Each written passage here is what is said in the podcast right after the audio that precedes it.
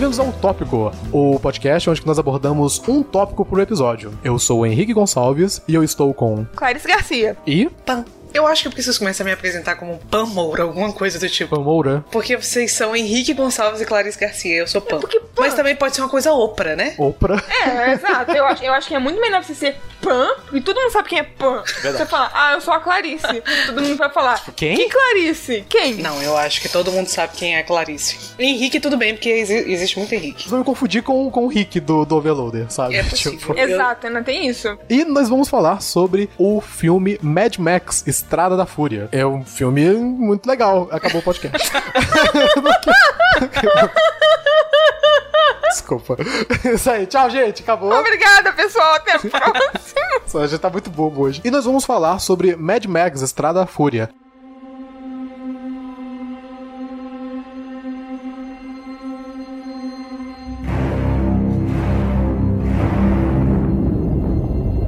Que pode ser considerado o magno opus de George Miller, que foi lançado em 2015 e que continua de uma certa forma, porque é considerado mais como o reboot da franquia, mas ele ainda aborda todo o universo que, que foi construído lá no finalzinho dos anos 70 e continuado ali nos anos 80 pelo George Miller. Ô, Henrique, peraí rapidinho. Ele pode ser considerado o quê? Um reboot? Você falou Magnus Opus? A magno opus. É muito chique. coisa chique. É muito O que é chique. isso? É Não muito é? Quando ele falou também, eu fiquei tipo, nossa, palavras É aquele picolé que é 10 contos, sabe?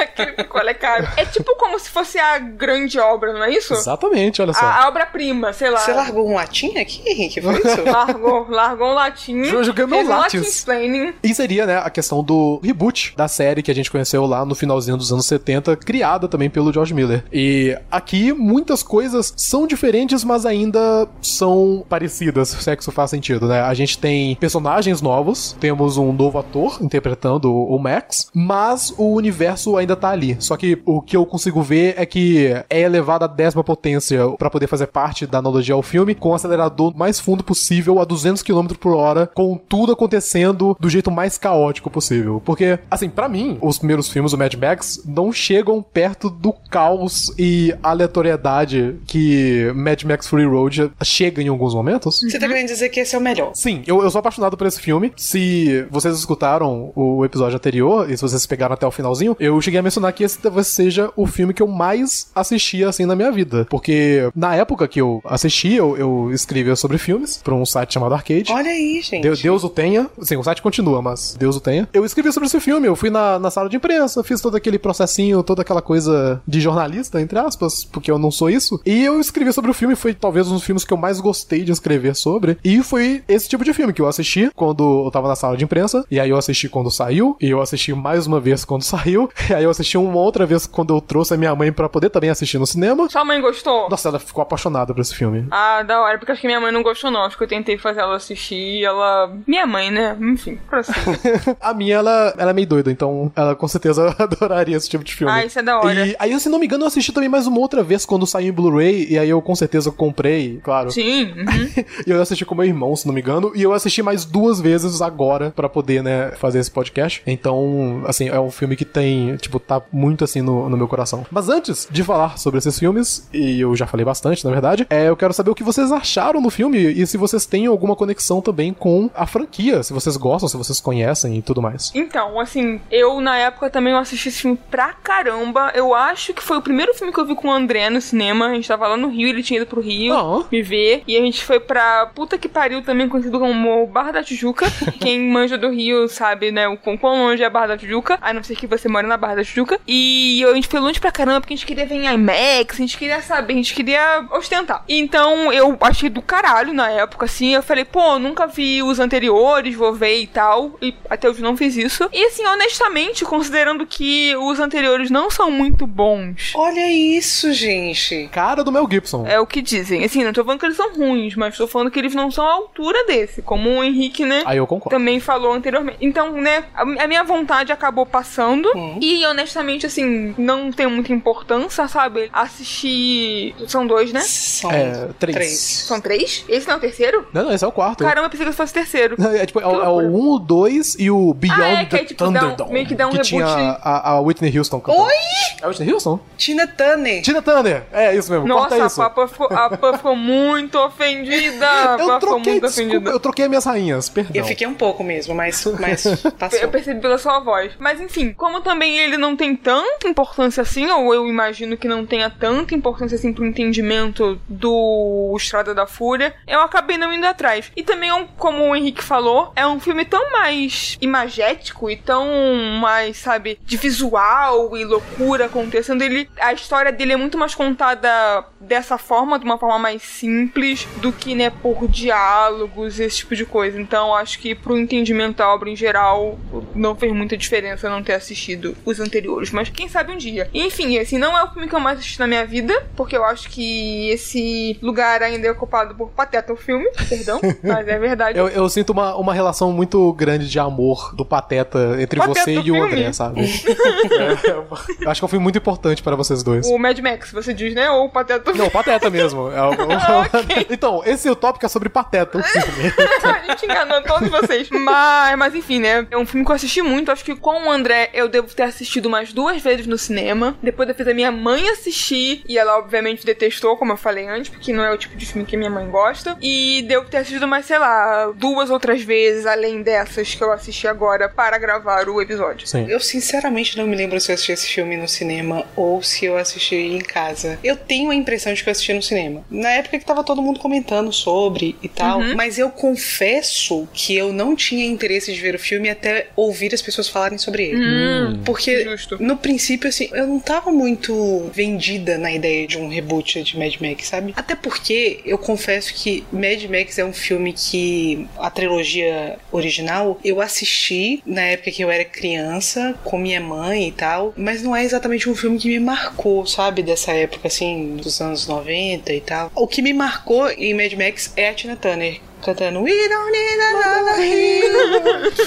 é, é o que ficou pra mim. Então, assim, eu não tava muito vendida na ideia, mas quando a, a galera começou a falar sobre, eu vi algumas imagens na, na internet, aí eu fiquei interessada e fui ver. E gostei muito. Gostei principalmente porque aquilo que eu mais receava sobre o filme, né, que essa, novamente, essa coisa do justiceiro, porque o Mad Max na, na trilogia principal, ele não é como esse Mad Max aqui. Ele, ele, na verdade, ele funciona como se fosse uma espécie de autoridade policial daquele mundo que tá completamente desorganizado, né? Sim. Ali ele tinha mais uma função social do que aqui, que ele tá só interessado em sobreviver mesmo. Ele tinha uma ética e tal, tinha uma, era uma coisa mais tradicional. Nesse aqui, o que me pegou mais foi a coisa da, da Charlize Theron, que eu acho que é Charlize Theron, Charlize Theron. Já falou Teron. Vamos, vamos falar Teron, mas se tiver errado, perdão, Charlize. É, Charlize, você vai ter que perdoar. Ah, Ai, eu espero que ela perdoe Charlize, mesmo. passa o zap e a gente conversa. Eu queria ter o WhatsApp da Charlize Pô, Theron, viu? nossa. hum. Caraca, o WhatsApp, o Telegram, qualquer coisa. Qualquer coisa, qualquer meio de contato.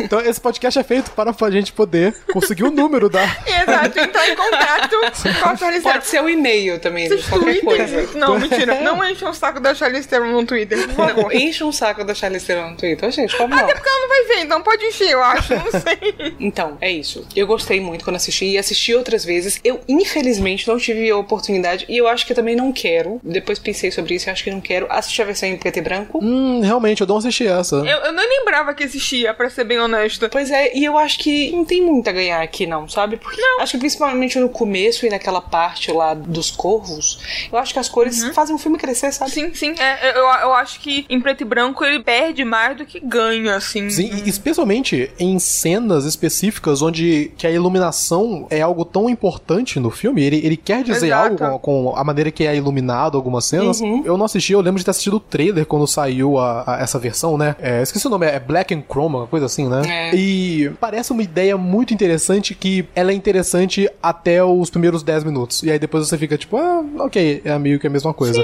Mas assim, isso vindo de alguém que não assistiu, então eu estou pré-julgando, por assim dizer. Ah, não, é, é idem. Mas como eu falei, pra mim é um filme tão mais ligado com a imagem, sabe? Com o espetáculo visual. Sim, é, é o, é o vermelho, né, do É, deserto. o- com laranja, tipo, grande parte dele é só essa paleta de cor marrom, laranja, vermelho, e aí tem essa Azul, parte. né? É, e tem essa parte no meio que é toda azul, ele é todo azul, só vê azul. É, e eu acho que pe- perderia muito no preto e branco ali. É, e pô, aquela parte que eles, no começo do filme, que tem aquela explosão lá, que eles entram naquela tempestade de, de areia e tem Uhum. tudo voando e aquela explosão vermelha, assim, no meio daquela coisa cinza, né? E, enfim, não, não vejo porque uma versão em preto e branco seria legal. Mas Sim. posso estar julgando errado, pode ser muito maneira, mas Né? não sei. Voltando pra uma coisa que você falou, eu acho que os filmes originais, eles, quando a gente compara com o atual, né, é muito difícil da gente fazer assim, mas eu gosto da ideia dos filmes originais porque eles conseguiram fazer o trabalho base que faça sentido todo esse universo que a gente vê no, no, no Estado da Fúria, porque eu acho que sem isso as coisas seriam um pouco mais deslocadas, mais ainda do que já são no filme.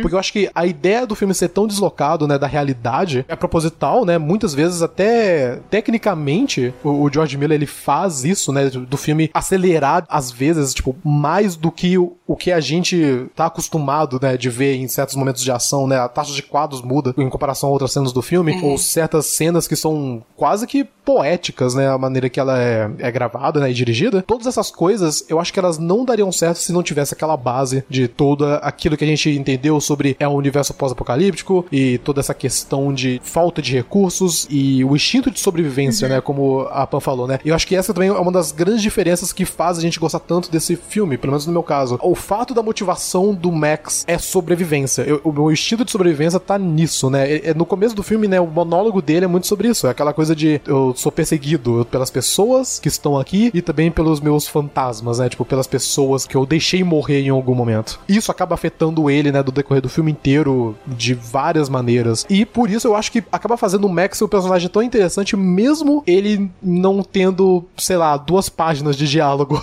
basicamente. Sim, é, era isso que eu ia comentar. Porque apesar do, do filme levar o nome do, do personagem e tudo mais, e você espera que ele seja, né, o protagonista, como era nos outros filmes, né? O papel dele é bem, bem secundário, quase. Acho que quando eu penso em Mad Max, ele não é a primeira coisa que eu penso, sabe? Quando eu penso no Fury Road. É, eu diria que ele é categoricamente secundário. É. Com certeza. E sobre essa construção do passado dele nos outros filmes, talvez até seja importante, mas me corrigindo um pouco, acho que o que talvez os outros filmes teriam me mostrado, que eu gostaria de saber mais, é sobre realmente o universo, sobre todas as tribos e sobre como tudo chegou naquela situação. Eu não sei se é explicado, vocês podem me falar porque vocês assistiram, mas isso é que me deixa mais intrigada assistindo esse. Tipo, eu queria ter, sei lá, um curta-metragem, um spin-off de cada uma das tribos, assim, aquela tribo lá onde a Furiosa vai levar o combustível, né, dos motoqueiros, esse tipo de coisa, assim, isso me deixa mais curiosa e não sei se, se isso mostra nos outros filmes. Mais ou menos, eu, eu acho que na questão, assim, que acho que acaba fazendo até o, o reboot mais interessante, é justamente por dar tanto espaço, né, pra todos esses personagens e a maneira que é estabelecido, especialmente nos primeiros 30 minutos, que depois a gente vai falar um pouco mais sobre isso, é de uma maneira tão inteligente de apresentar esses personagens, é, são tão alucinadamente loucos.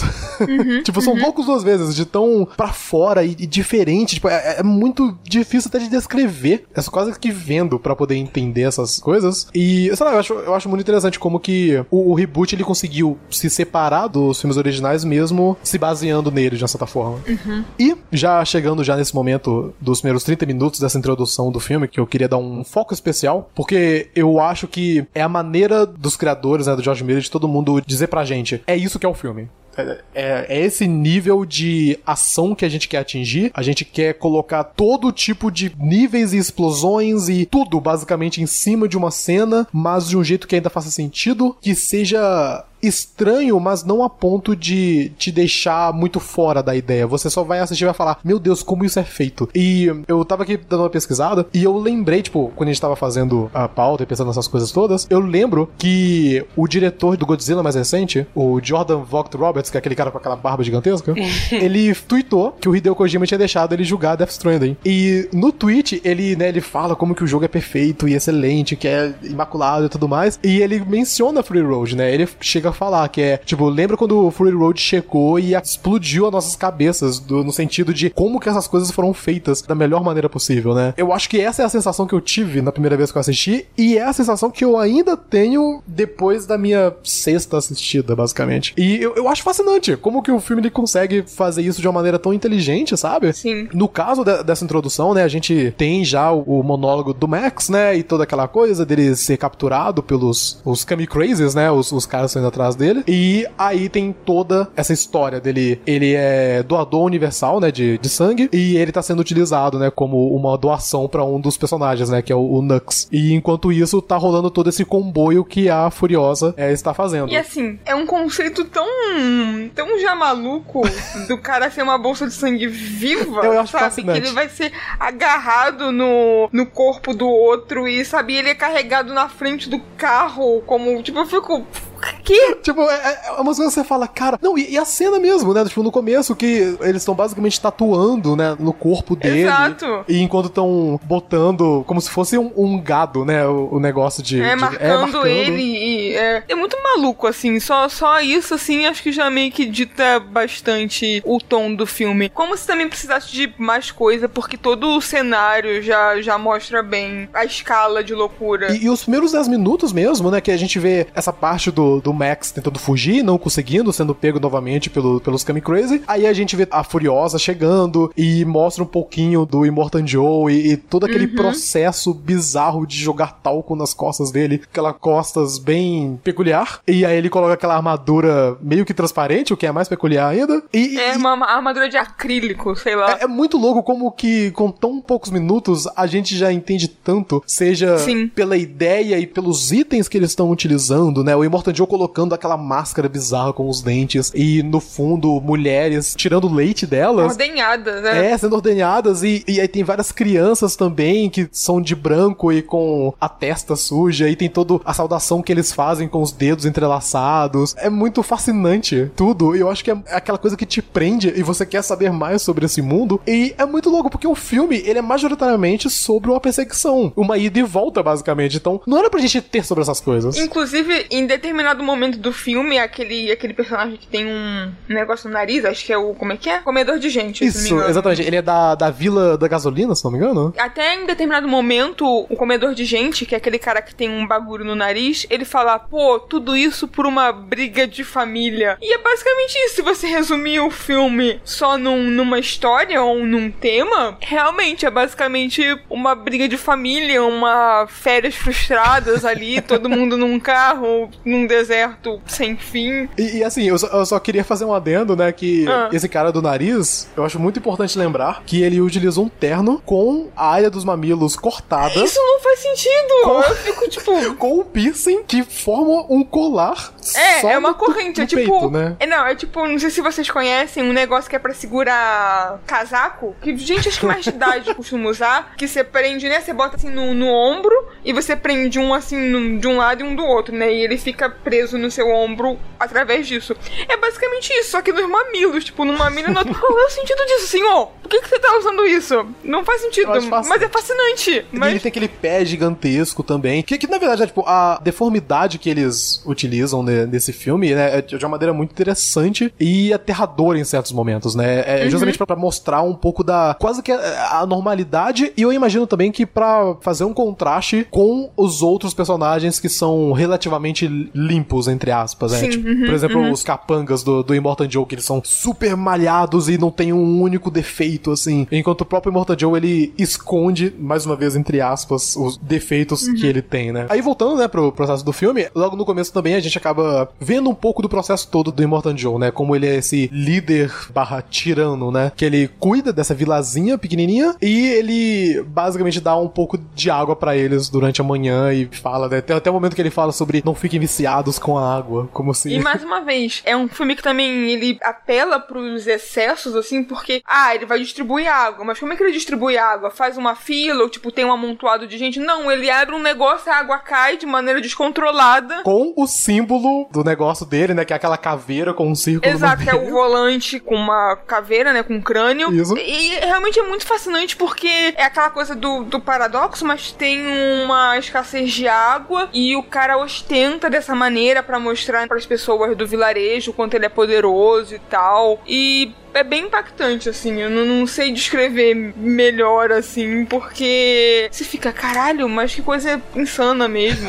Exatamente. Ninguém tem água para beber, ele fica, não fica enviciado em água, ele jorra água em cima de todo mundo. Eu fico, gente. É, não, e, e é realmente um, um, mundo próprio que tem, né, nesse vilarejo, né? É essa questão da água e também tem a questão, né, do leite da mãe, né, que eles uhum. falam. E aí tem todo aquele local que as mulheres estão sendo ordenhadas. E aí tem as, os prêmios dele, por assim dizer, né, que são as, as meninas que acabam Sim. fugindo junto com a, com a Furiosa. Então é, é realmente é um, é um, mundo próprio ali, ele tem as suas regras, mas é realmente é um tirano, um cara que ele conseguiu enganar e manipular várias pessoas para parecer que ele é o grande líder de tudo, sendo que ele é, tirando um carro, ele é um cara bastante frágil, assim. Sim. É. De, de, manhã ele tem que acordar, ele tem que passar todo aquele processo todo nele. Até a, a eventual morte dele no, no filme, ele não faz muita coisa. Ele, ele não é um cara super poderoso e forte nem é, nada. Ele, ele manda as pessoas, tipo, matarem ou baterem ou irem atrás. Porque, né, acho que é muito essa, essa mensagem de como alguém fraco ou aparentemente fraco consegue se esconder atrás de né, pessoas realmente mais fortes que acabam comprando o papo dele ou a ideia dele. E ele meio que consegue poder com isso, sabe? Mas sem uma força bruta, mas uma força do diálogo, sabe? Isso mostra muito até como que o, o, próprio povo oprimido por ele, eles não ligam se tiver um novo líder, né? Porque no final, né, quando acaba acontecendo tudo relacionado à Furiosa e tudo mais, eles aceitam ela. O Immortal Joe acaba virando apenas um,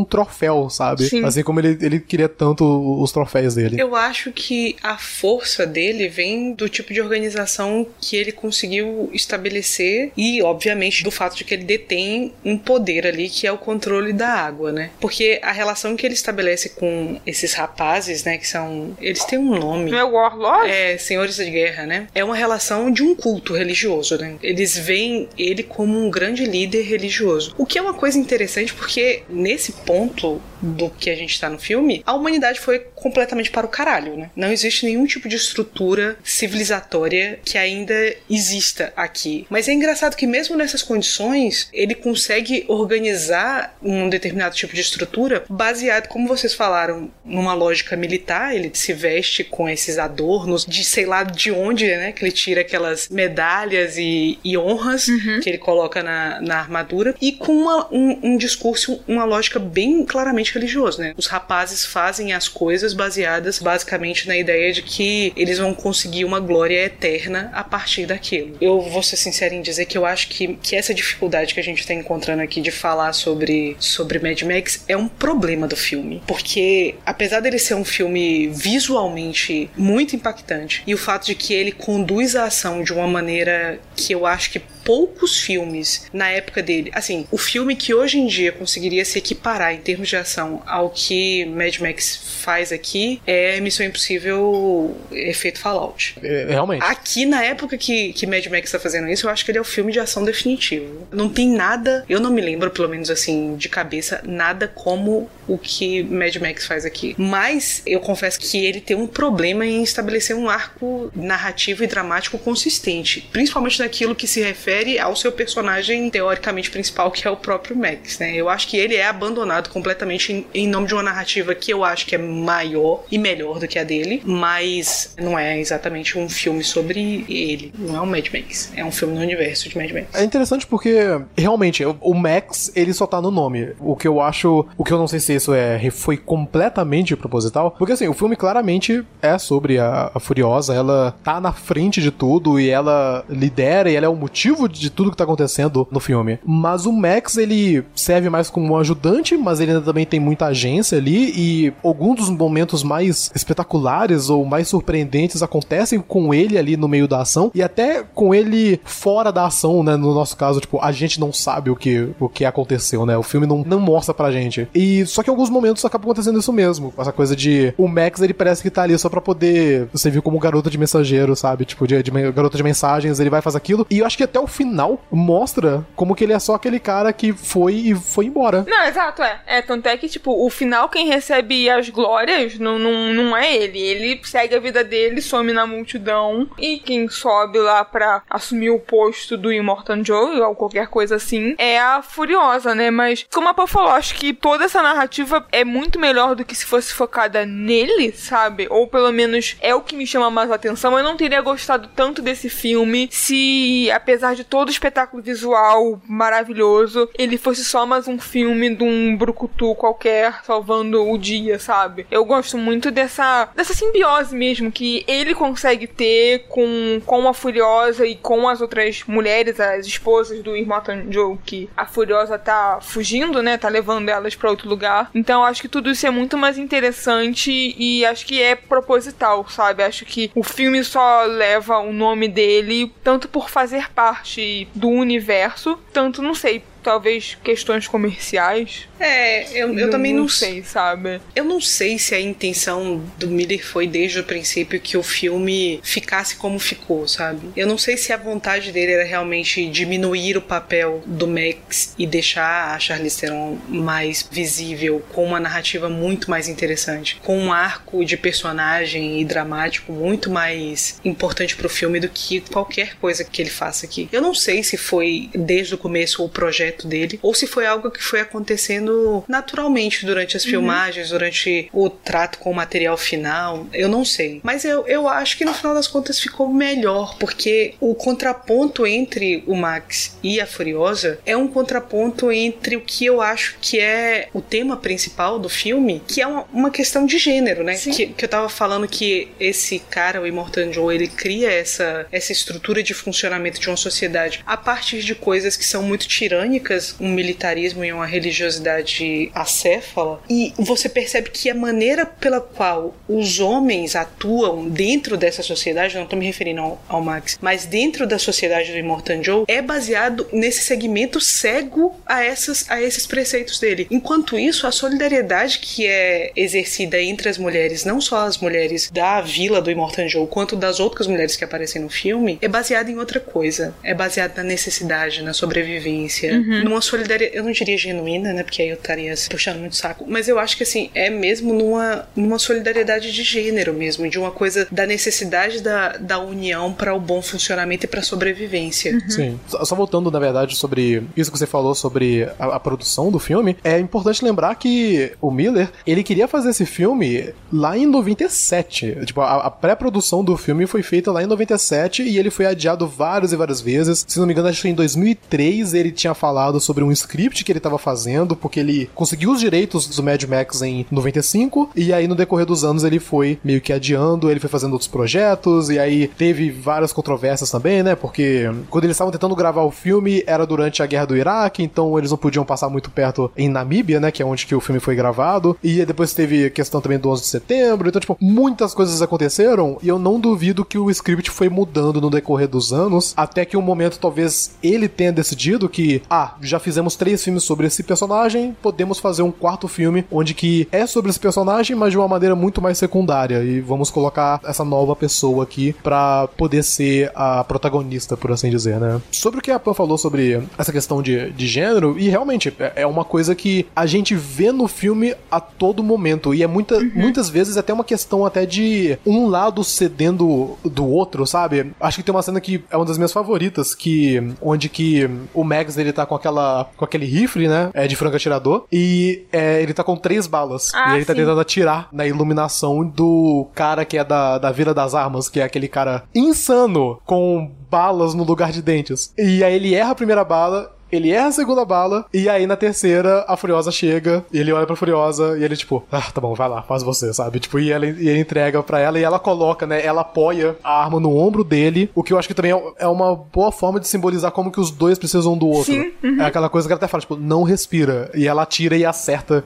de uma vez. A cena é muito maravilhosa. E eu acho que é um dos grandes exemplos, um dos vários, na verdade, que o filme mostra como que existe essa dinâmica entre os dois, e também entre os outros personagens também. Uhum. Por mais que eu não goste muito do, do romance que o, que o Nux tem com, com uma das meninas, porque eu acho. Ah, obrigada. Sabe, é meio deslocado, parece? Parece que Sim. não era pra ter rolado É isso. tipo, ah, nós precisamos ter um segmento romântico no filme. O que Isso. faremos? Eu não gosto de, tipo, romance forçado, assim, tipo, do nada, sabe? A, a menina vê o Nux lá em cima e tal, que foi abandonado e blá, pelos companheiros. E aí eles se apaixonam de uma hora pra outra. Assim, eu acho muito legal que elas acolheram ele, porque realmente demonstra o, o quanto, né, elas estão dispostas e o quanto o pensamento delas é diferente sobre acolhimento, né? Ele, ele, ele era um inimigo, mas que foi abandonado, então elas simplesmente podiam abandonar ele também. A gente pode até né, colocar o aspecto do, do pós-apocalipse, do tipo, estamos no fim do mundo, então, né, é, vamos ficar juntos, né? É, exato.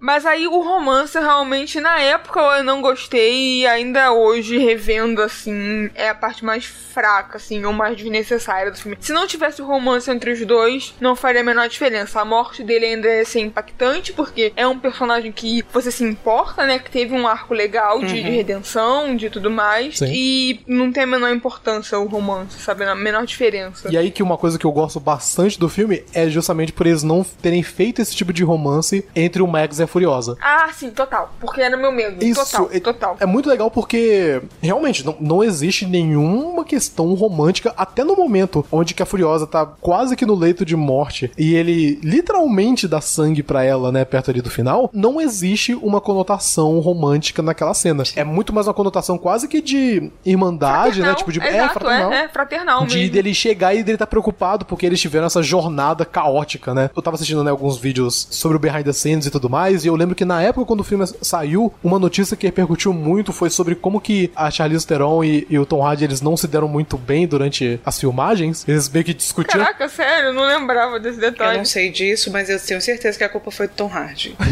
tipo, eu lembro que tinha rolado muito isso, porque quando a pessoa falou, né, Fury Road é muito bom, a gente quer uma continuação. E aí todo mundo, ah, talvez a gente não tenha com os mesmos atores, porque eles meio que não estão batendo muito bem um com o outro e tal. Caraca. E aí eu, eu assisti esse behind the scenes, quando né, a gente tava aqui pra poder gravar, uma coisa que ela mesma menciona, sabe? Sobre como que existe uma questão de que, e isso também é abordado também até pelas atrizes que fizeram as esposas, que eles gravaram na, na Namíbia, que é aquele deserto que não tem nada. É, é literalmente não tem pássaro, não tem bicho, tipo, é, é literalmente uma planície. E o isolamento que eles estavam tendo, mais o calor extremo e o frio extremo e todo aquele processo durante semanas, semanas, semanas de gravação, começaram a se entranhar ali, eles começaram a tratar um com o outro como se fossem irmãos, tanto pelo ponto positivo quanto pelo ponto negativo. Então é interessante como que a, a interação que os dois têm, né, durante o filme, quase que se traduz na vida real. E, e eles meio que se juntam. Ele- Eles têm essa relação fraternal, mas é tanto pelo bom quanto pelo ruim. Isso que você falou, Henrique, sobre a relação entre a Charlize Theron, sobre o personagem da Furiosa e o personagem do Max no final do filme, que é quando ele. Primeiro ele volta, né? Já é um gesto e tal, e depois essa coisa de, ser, de dar o sangue dele agora voluntariamente pra manter a vida dela. Esse ponto é uma, uma coisa que eu acho que o filme perde em ou não ter o Mel Gibson de volta no papel, Sim. ou de não ter oferecido às pessoas, como a Clarice, por exemplo, que não assistiram os três filmes anteriores, um background melhor sobre a história dele. Porque aquela, aquela diabo daqueles flashbacks que eles ficam rodando na porra do filme o tempo inteiro, eu acho que eles não dão a profundidade emocional necessária, a profundidade dramática necessária pra você entender que pra ele, pro Max estar de novo se importando com alguém confiando em alguém, estando disposto a colocar a vida dele novamente em risco em nome de uma de uma relação de se importar com um outro sujeito, eu acho que os flashbacks não são suficientes pra você entender o quanto que aquilo ali é significativo na vida dele. Sim. Como foi que ele chegou até ali, entendeu? E uma coisa que eu acho que o diálogo ele consegue fazer isso, ele consegue ajudar nesse ponto, mas realmente ele não consegue fazer isso de uma maneira completa. Que, por exemplo, né, é o fato do Max ele só falar o nome dele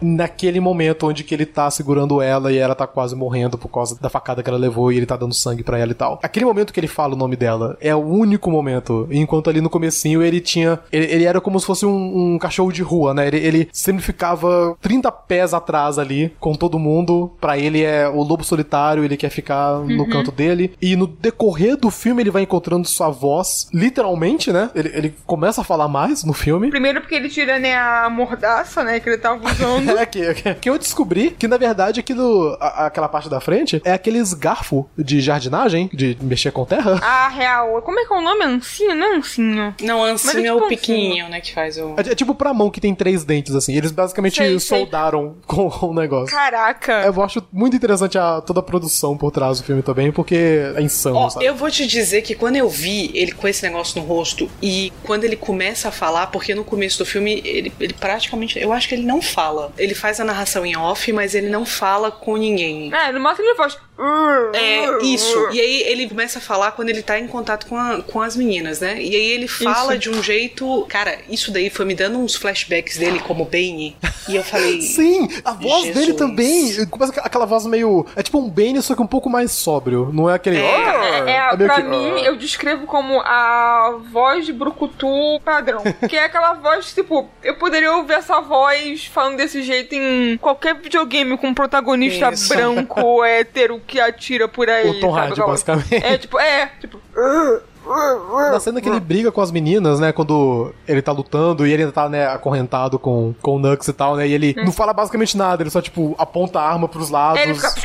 Tipo, não, jaqueta, isso, aquilo outro. Caralho, cara. caralho? Então, essa, essa é uma cena que mudou muito na minha cabeça. Porque da primeira vez que eu vi, eu fiquei imediatamente incomodada com essa cena quando ele encontra as meninas. As meninas, elas são todas, inclusive a maioria delas é realmente modelo, né? A, a Splendid é inclusive uma angel da Victoria's Secret. Nossa. Ué, a, a Zoe Kravitz tá no, lá. É, né? a Zoe, a Zoe Kravitz tá ali na época que ela ainda não era a Zoe Kravitz. Não é, Ela não é a Zoe Kravitz de hoje em dia. Pois é, e assim, elas estão ali com uma roupa branca, nessa coisa super modelo, se banhando no meio do, do oceano, velho. E a, a tomada é uma tomada muito de Candy Eye, sabe? De Uhum, sim, olha é. essas meninas se, se molhando, grudando a roupa no corpo. E aí, na hora que eu assisti pela primeira vez, me incomodou. Eu fiquei, porra, não tinha a menor necessidade e tal. Mas, quando eu assisti das outras vezes, eu acho que foi proposital. Porque ali, eu acho que elas ainda estão nessa transição da condição de objeto. Sim. Porque se tem duas narrativas, duas frases que ficam povoando o filme o tempo inteiro. Quem matou o mundo?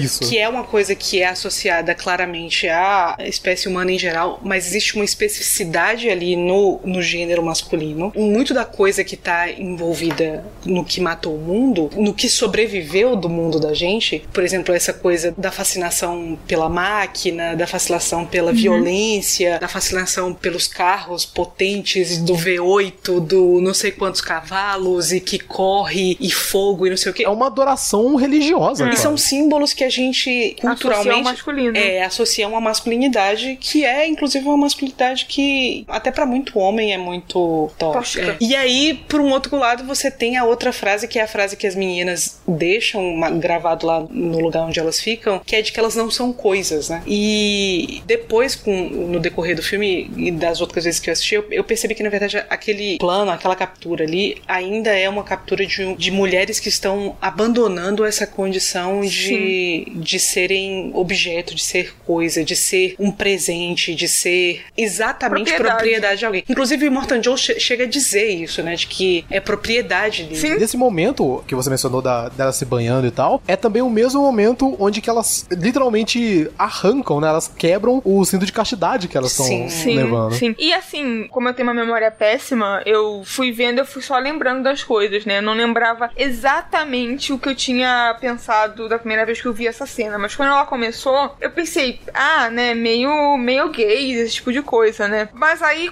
No decorrer dela, se você perceber assim a câmera e tal, eles ainda têm um, cuidado de tentar passar essa mensagem de ah, elas ainda estão transicionando entre se verem realmente como objetos do Immortan Joe e agora como mulheres livres. Toda a filmagem é feita de uma maneira respeitosa, assim, acho que evitando ao máximo realmente ser um male gaze desnecessário, porque a única que tá realmente molhada é a grávida, e tá molhada justamente na barriga, que é pra destacar a gravidez, Sim. e a câmera nunca foca muito no corpo dela, sempre foca um pouco mais acima, sabe, da cintura e tal, ou pelo menos pelo que eu pude perceber, assim, posso estar falando bobagem, mas vendo dessa vez eu, eu ainda achei que como a Pô falou, que eles fizeram isso com uma mensagem e tentaram fazer de uma maneira que fosse a mais respeitosa e séria possível, sem, sem apelação pra meio gays e qualquer coisa do tipo. Sim, não, realmente.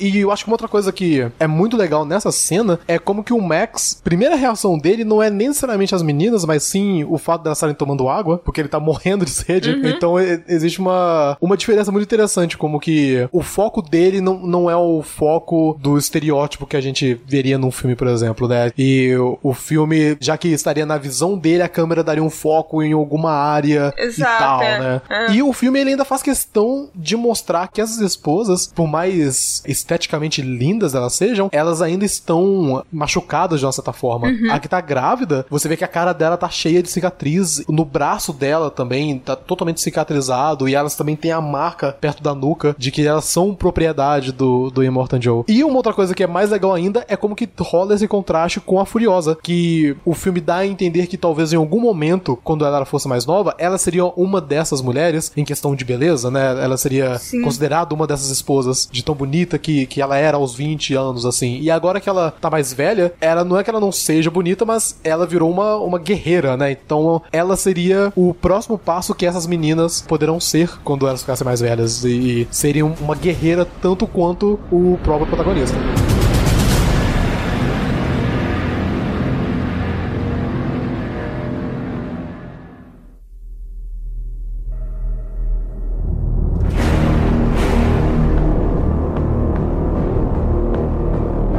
Só quero mencionar um pouco sobre como que o filme ele também consegue estabelecer muito bem a cultura, por assim dizer, né? Os maneirismos dos, dos soldados, dos buchos de canhão, basicamente, do, uhum. do Immortan Joe, né? E toda essa adoração e essa adoração religiosa e todo o processo que eles têm, né? A, a primeira perseguição que acontece, né? A partir do momento que a Furiosa vai embora e aí encontra a outra vila que tem os carros cheios de espinhos e aí tem toda aquela cena até a tempestade de, de areia e a gente vê a primeira cena de um dos caras que estão um pouco mais em cima, ele colocando o spray de cromo na boca e literalmente se suicidando para poder ir para Valhalla enquanto ele mata seu inimigo. Uhum. E eu acho fascinante como o filme ele consegue abordar tudo isso durante uma perseguição, uma cena de perseguição. E como ele consegue fazer isso soar interessante. Tipo, se fosse um outro diretor, se fosse um outro tipo de filme, a gente teria essa cena sendo explicada por alguma pessoa. Sei lá, talvez um cara falando: Não, nós colocamos cromo na nossa boca porque nós nós vamos para Valhalla e tal. Tipo, nós seremos brilhantes e cromados é, para sempre. Você não precisa fazer essa exposição. Você é. pode colocar essa exposição durante uma cena tão excitante e animada em cima e que você vai entender. O filme não precisa ter, né, trocentas páginas de diálogo para poder explicar algo que às vezes é até simples e visualmente é muito mais fácil de explicar, né? Aí continuando com o filme, né, a gente continua nessa parte ali, a gente já chega um pouco mais na durante a, a luta que, que ele tem, né, com a Furiosa, que também, mais uma vez, mostra como que ele e a Furiosa, eles estão pau a pau ali em questão de combate, porque a Furiosa, ela é furiosa e ela luta muito bem, mesmo não tendo um braço, ela consegue chutar a bunda do Max e ele só consegue vencer por causa do Nux. E a coreografia toda dessa cena de luta é excelente,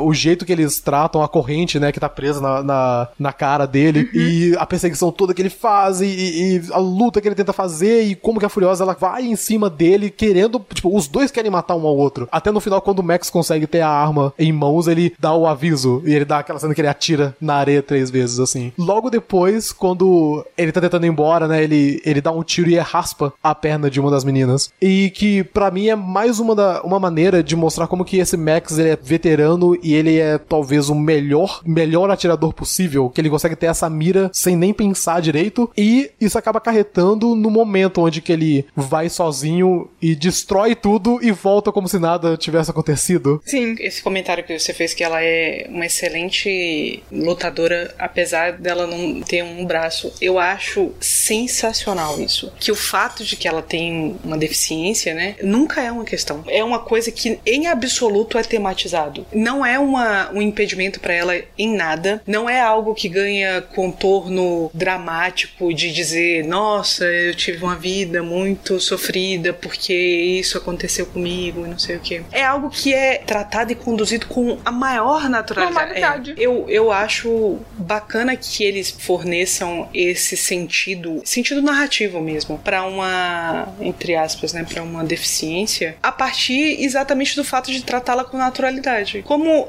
ela é, é um traço que ela carrega que não, não traz para ela nenhum tipo de particularidade, sabe? O mais legal é que na luta, se você imaginar a luta com ela tendo, né, o, o braço dela, eu tenho certeza que seria a mesma coisa. Uhum. Ela teria a mesma eficiência que ela, tipo, tem atualmente. Então, o filme mostra muito como que ela conseguiu se adaptar e parece que ela até é melhor agora. Ela, ela conseguiu melhorar sua habilidade em cima de algo que pode ser considerado uma deficiência. Aí, no decorrer do filme, né, a gente continua na cena onde que o Max, ele acaba sendo que obrigado a cooperar, porque ele foge e aí depois ele descobre que o caminhão, ele tá sendo... Ele tem toda uma ativação que a única pessoa que sabe é a própria Furiosa. E aí eles acabam, né, barganhando até o momento onde que ela fala, ok, você quer tirar esse negócio da sua cara? E ele só olha e fala, ok, dá esse negócio aqui. E ele começa a limar a máscara até conseguir. E aí a, a viagem continua. E aí é uma coisa que, é como vocês mencionaram, a questão de férias frustradas. É muito uma viagem de carro. Ninguém tá falando nada. Todo mundo meio que, É. tipo, olhando pro nada, Todo mundo indo pro lugar. assim, do tipo, A, nossa. a maneira que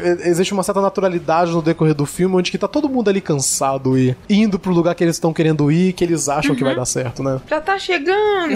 Todo mundo com aquela cara azeda. E tem- também tem uma, uma ótima cena também que é o, o Max tirando todas as armas que, que ela Ah, tem sim. escondida, que são muitas armas, e ele ainda não pega todas, né? Porque tem a faca que é no, no negócio de marcha, Uhum. que ele não sabe que existe ainda, e que logo depois é revelado e, e acaba né, até virando uma parte importante do filme quando o Nux aparece. Aí beleza, aí no decorrer do filme a gente vê um pouco mais sobre ele, deles indo até o momento onde que ela vai fazer, que ela fez esse acordo com a galera lá do outro lado, onde que ela ia conseguir passar em troca da gasolina que ela trouxe e que ela ia levar as meninas e ia ficar tudo bem. Só que como o Immortal Joe já sabia do que estava acontecendo, ele acabou correndo atrás e no meio disso tudo ela vê todos os outros personagens que estão indo juntos, incluindo o cara da vira da gasolina com piercing no mamilo e, e o, o outro cara das armas al- alucinado. Talvez um- uma das cenas mais legais que ocorrem com ele também, que é mais pra frente, com a cena totalmente de música tocando, tipo música clássica e aquela coisa louca Sim, dele. e ele gritando. atirando feito louco. É excelente, eu amo aquela, aquela cena. É É, muito boa. é tão bizarro que eu, tipo, eu só fiquei rindo na hora, sabe? É, ela, é desconfortável. E aí, beleza. Aí, nesse momento, a gente já chega quase que no meio do filme, né? E é interessante como que o filme, ele não para, por assim dizer. É, é como se fosse uma perseguição contínua. E os momentos que o filme para pra respirar são momentos que eles ainda são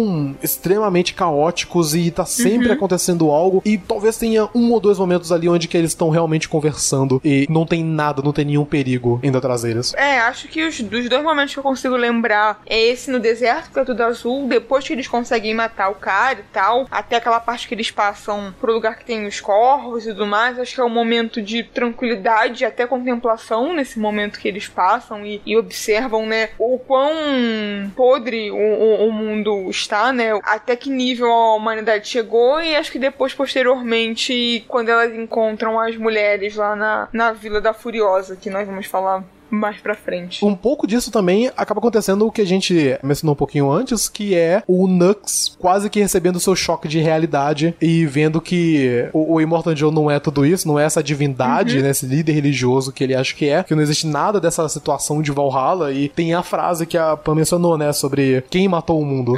Eu, eu acho fascinante, porque realmente dá uma camada ali a mais e torna o filme até que um tanto quanto político, mais do que ele já é no, no sentido, né, tipo, de abordar temas feministas, mas essa questão de, de realmente é, quais são as pessoas responsáveis pelo o que tá acontecendo no mundo e o que aconteceu nesse filme, o que quais são as relações que a gente até pode ter com a vida real, sabe? Essa ideia de líderes conseguindo capturar a, a mente de pessoas com ideias que ao primeiro momento são extremamente absurdas e em vários momentos a gente para pra pensar, meu Deus, como essas pessoas estão acreditando neste ser? Sim. Não faz o menor sentido. Sim. E aí acontecem coisas erradas e essas pessoas continuam acreditando. E aí a gente chega no momento onde a gente tem um cara soltando água e falando que é um vício e deixando pessoas desse jeito, criando todo um sistema onde que todo mundo aparentemente acha legal e ok, porque ninguém tem forças para poder rebater aparentemente. E, Exato, até exato. que a Furiosa chega, né, para poder fazer isso. Aí continuando, né, com o filme, nós temos mais, né, toda essa questão da perseguição. E aí a gente tem é, o que seria a primeira casualidade, né? É o momento onde que eles estão fugindo, o Immortal Joe tá indo atrás deles e a Esplêndida, ela chega e ela acaba caindo, né? É, tem um momento onde que ela tá com a porta aberta, se não me engano, né? E ela tá Sim. ali quase que suspensa e o próprio Immortal Joe lembra disso. Sim, é porque assim, as meninas abriram a porta pra usar a Esplêndida como uma forma de provocação ao Immortan Joe. E nisso ela meio que se desequilibra, sei lá, acho que passa um carro, eu não lembro o detalhe exatamente. Mas aí você fica tipo, porra, cadê a Esplêndida? Tipo, ela caiu e tal, e aí meio que mostra ela surgindo, assim, ela tava segurando num outro lugar. Mas ainda assim ela acaba caindo e passa um carro em cima dela e coitada. Uma coisa que eu, eu acho um pouco. Eu não, eu não sei se seria uma crítica, mas eu acho um pouco estranho como que a maioria dos acontecimentos importantes desse filme, eles acontecem Hum. por acaso, parece. Pô, o fato que ela morreu é que ah, ela escorregou. Ela tava passando, ela escorregou. Eu não sei se ela escorrega. Eu acho que ela não. co- Ela tá com a perna machucada e ela não consegue. Ah, isso, ela não consegue subir. É verdade, é verdade. Realmente. Agora eu tô, eu tô vendo aqui mesmo. Realmente, ela tá com a perna ruim e ela não consegue mover. Ou seja, agora realizando, nesse momento que a gente tá gravando, que isso foi meio que culpa do Ma- Max Mateu- Exatamente. matou. É, é, é assim. Isso foi culpa do Max. Ele que deu o tiro na perna dela, né? O, o que eu acho mais interessante nessa cena é que ela abre a porta pra servir de escudo, né? Eu acho que de todos os momentos em que eles estão sendo perseguidos é o momento em que eles eles estão correndo mais risco. Os perseguidores estão super perto do, do carro e elas não têm muito o que fazer. Só os dois, o Max e a Furiosa, têm que ficar se revezando entre dirigir o carro e atirar no- nos inimigos e se livrar deles. E aí, velho, a Splendid, que na, na- assim, ela já tem um comportamento meio que de líder das esposas, mas quando ela morre também, você vai percebendo que ela também era uma líder no sentido do incentivo, do discurso, de trazer todas elas para o mesmo plano. Ela resolve utilizar aquilo que ela tem de mais precioso, né? Aquilo pelo qual ela foi marcada, que é o corpo, é o que serve também para ela como como arma nesse momento. Ela sabe que ele valoriza ela pela condição de estar grávida, pelo fato de que ela tá carregando o que ele chama de propriedade dele. Ela sabe que ele que ela é valiosa nesse sentido e que ele não vai correr o risco de danificar ela ou o que ela tá carregando. E aí ela resolve utilizar isso como um- uma postura estratégica. Eu acho interessante que ela faça isso, por mais que, né, que é claro que é possível fazer muitas críticas aí, né, sobre a, a decisão. Assim, talvez, porque eu lembro que eu tava assistindo uma entrevista da.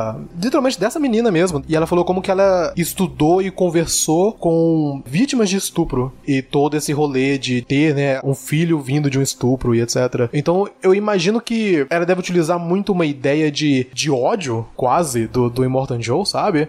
Eles fizeram todos um workshop com a Eve Ensler, né, que é a, a autora de Monólogos da Vagina, que o trabalho dela é ligado diretamente com vítimas de violência sexual, mas ela, ela normalmente trata de questões étnicas, identitárias. Então, por exemplo, ela trabalhou com as mulheres da Bósnia que foram estupradas em massa. Ela trabalha com vítimas de estupro que são, às vezes, vítimas de guerra, né, como foi, por exemplo, ela não trabalhou nesse caso, mas como foram, por exemplo, as mulheres comfort woman, né, dos japoneses e tal, né, Sim. com as coreanas. E aí ela foi convidada pelo Miller pra ir pra lá pra falar sobre o que é pra uma mulher estar nessa condição. Eu vi e eu conheço muitas críticas de muitas mulheres, de, de feministas conhecidas e responsáveis que negam muito esse discurso feminista de Mad Max e acham que o filme presta um desserviço. Eu entendo o discurso, principalmente porque há uma clara associação entre o feminismo e a natureza, o feminismo e o primitivo, Ah, o feminismo e o esotérico. Tem um- um- uma clara associação assim entre o homem é quem traz a civilização, a força, o progresso e com isso a destruição submissão e a mulher é a que fica ligada à natureza, ligada. É a que cuida, é a que é gentil, é que não é que é contra a violência. Isso. A mulher é que, diante de um cenário como esse, em que tem galera pulando de moto em cima do seu carro, tacando bomba, a mulher é que vai dizer sobre um dos caras que estava tentando matar todos eles, dizer, não, sem morte desnecessária, né? Eu, eu entendo a crítica que, uhum. de que é um feminismo meio pra fanboy ver, tipo, um feminismo que serve. Sim. É um feminismo higienizado, assim, é um feminismo pasteurizado. Claro que não no, no personagem da Charlize Theron, que parece de uma certa forma se alinhar, de ficar ali, né, no meio termo entre, entre muitas aspas, entre uma natureza que é do Vale Verde, né, do Green Valley, com uma criação cultural que foi feita junto com o Immortan Joe. Então ela fica ali no meio, no meio termo. Mas no caso das meninas, das noivas e no caso das, das senhoras que eles vão conhecer lá na frente, parece um feminino e um feminismo muito ligado a um, a um certos estereótipos. E eu entendo essa crítica. Uhum. Eu também entendo a crítica que diz que a Eve Ensler não é exatamente a melhor pessoa para falar sobre esse o tipo de trauma que carrega as mulheres, principalmente nesse conceito em que esse, esses traumas acontecem em questões identitárias, de guerra, de, de, de profunda submissão nacional, que ela não é exatamente a melhor pessoa, porque obviamente né, é uma mulher branca e tal. Mas a verdade é que ela faz esse trabalho. E eu acho que, de uma certa forma, isso aparece no filme. Porque a relação, por exemplo, que as meninas têm com o Immortan Joe, essa coisa, por exemplo, logo depois que a Splendida morre, uma das meninas resolve que quer voltar. Sim. Ela tenta fugir para voltar pro Immortan Joe. É claro que existe uma. para meninas que, que viveram a vida inteira dentro desse contexto e que, né, dentro daquela sociedade elas eram valorizadas. Sim. Dentro daquela sociedade elas eram tratadas como algo de especial. Então, tá ali naquela condição não é exatamente fácil de, de estabelecer esses, esses limites. E claro que tem uma síndrome de Estocolmo, um negócio Exato. de. Isso uhum. também aparece na, nas narrativas de,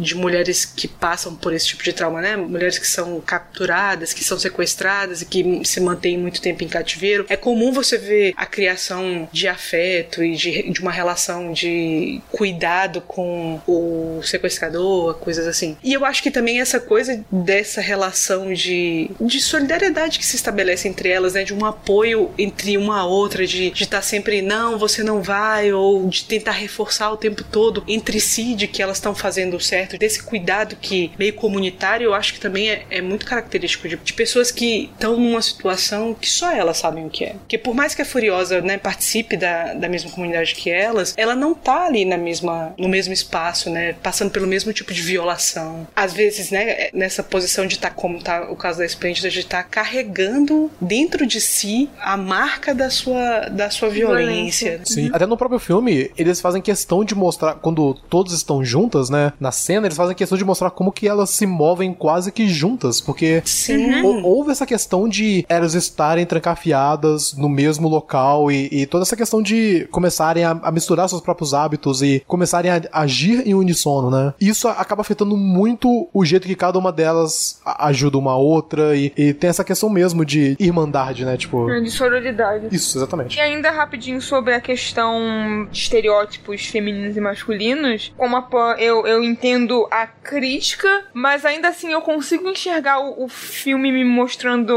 uma mensagem diferente do tipo, apesar das mulheres estarem relacionadas à natureza ou né à, à volta da esperança e da humanidade, elas ainda, por exemplo, as mulheres da vila, todas elas sabem manejar armas e elas são guerreiras e então eu vejo de uma maneira mais positiva do que negativa. Eu vejo que elas conseguem ao mesmo tempo ter esse lado relacionado ao masculino e ainda se preocuparem com algo que é um bem maior, sabe? Que é restaurar o mundo e esse tipo de coisa. Eu confesso que eu também eu também não concordo muito com essas críticas, sabe? Sei que elas existem, eu entendo o valor e entendo de onde é que elas sim, vêm. Sim. Eu entendo essa crítica dessa busca da essência do feminino e eu acho que em certo sentido é, é ruim tanto para um lado quanto para outro. Eu não, não, não sei se concordo, até porque eu confesso que tenho uma visão muito mais romântica do que ele está fazendo aqui. Acho que ele está apostando mesmo no exercício do, da sororidade. Eu acho que na coisa masculina ele está fazendo uma crítica do capitalismo, do consumismo e de que ele vê na mulher uma possibilidade de construir laços que não são exatamente laços de violência, nem laços de consumo, nem laços de, de uma relação hierárquica, né, como é o militarismo ou a religiosidade, que passa não só por uma relação de gênero, mas também por uma valorização do,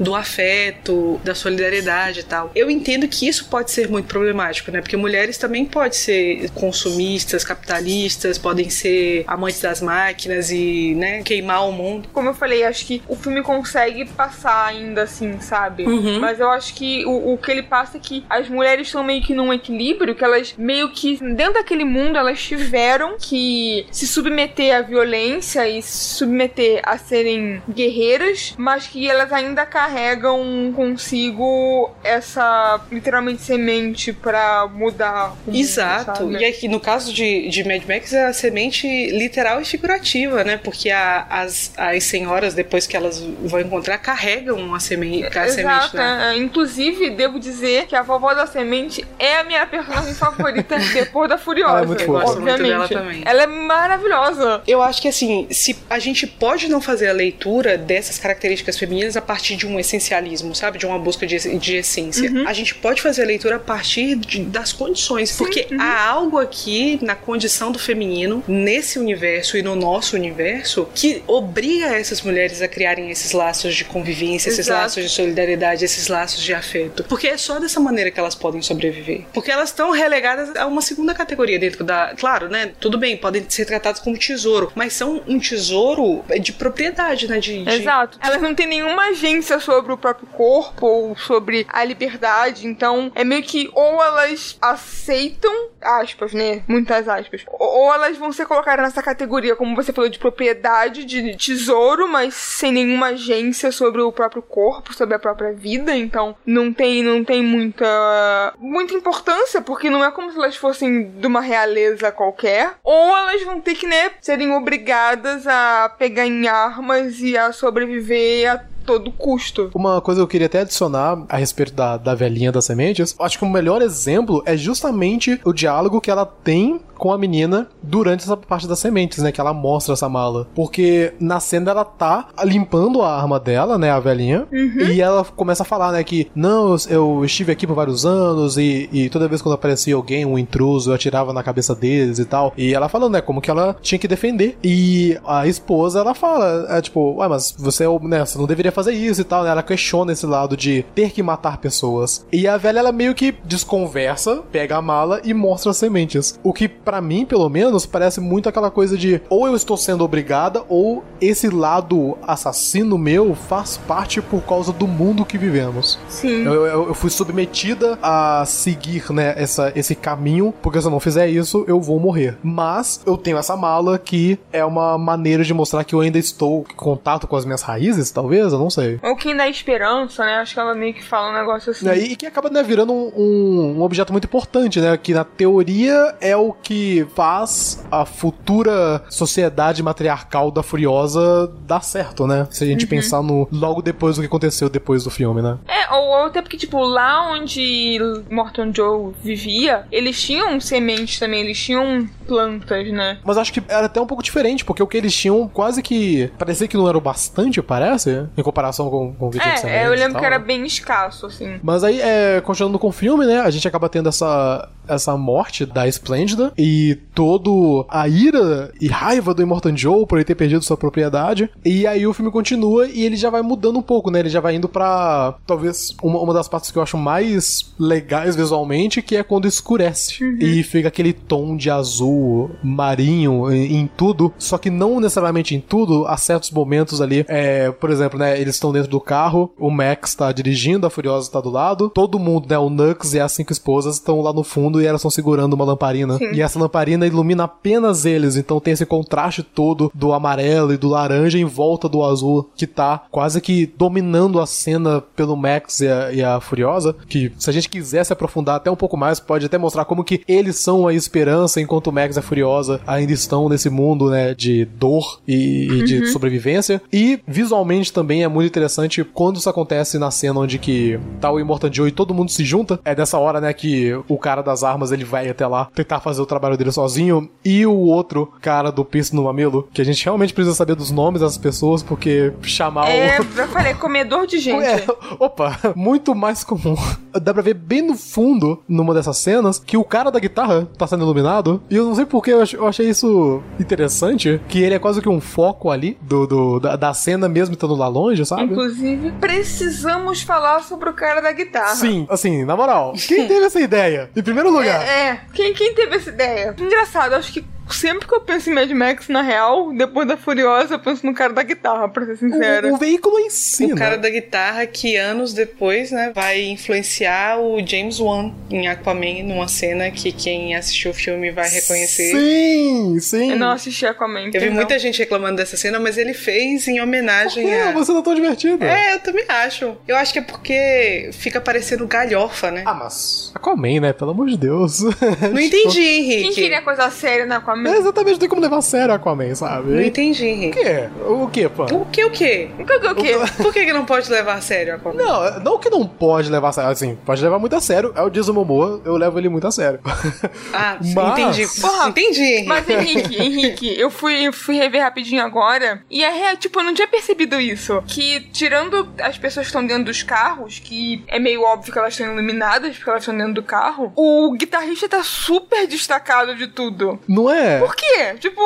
Eu acho que o George Miller olhou e falou: ele é muito legal pra poder ser É, esquecido. exato. né? Não, custou muito dinheiro esse guitarrista. Tem que aparecer em tudo. não, mas é assim, melhor detalhe do filme. Melhor. Não vou falar personagem, que o guitarrista não é um personagem, né? Assim, o veículo em si eu acho fascinante, porque é, é- é a Não, é. guitarra na frente com uma, literalmente uma parede de, de caixas de som Exato. e quatro caras no fundo tocando Batendo o o Olodum tambor. ali, sabe? Tipo, é- Exato, um Olodum louco do, do metal do deserto. E ele pendurado, tocando a guitarra. É, tipo, suspenso com, com aquelas cordas e, e ele não tá realmente com os pés no chão, né? Ele fica meio que balançando e, e fazendo o som da guitarra de acordo ao ritmo do que tá acontecendo, né? Então, Exato. nessa cena que tá todo mundo parado, ele só fica tan, tan, tan. Tipo, ele só fica meio que tá chegando. E aí quando tá rolando tudo, ele já começa a soltar altos riffs de guitarra. É muito legal. É muito tipo assim, é- foda, é muito foda. esbanja originalidade de um jeito que eu penso, Sim. como que ninguém nunca pensou em fazer isso antes, Sim. cara? Meu Deus. Eu acho que assim, eu acho que ele fez. Eu não sei se ele fez. Mas assim, funciona mais como um xiste, eu acho. Mas eu acho que tem uma função narrativa de tipo, ele meio que funciona na mesma lógica que os tamborzinhos nas marchas militares. O que reforça a interpretação. Claro que eu tô aqui forçando a minha própria interpretação, né? Dessa ideia de que ele, ele organiza essa comunidade toda em torno desses ideais religiosos e militares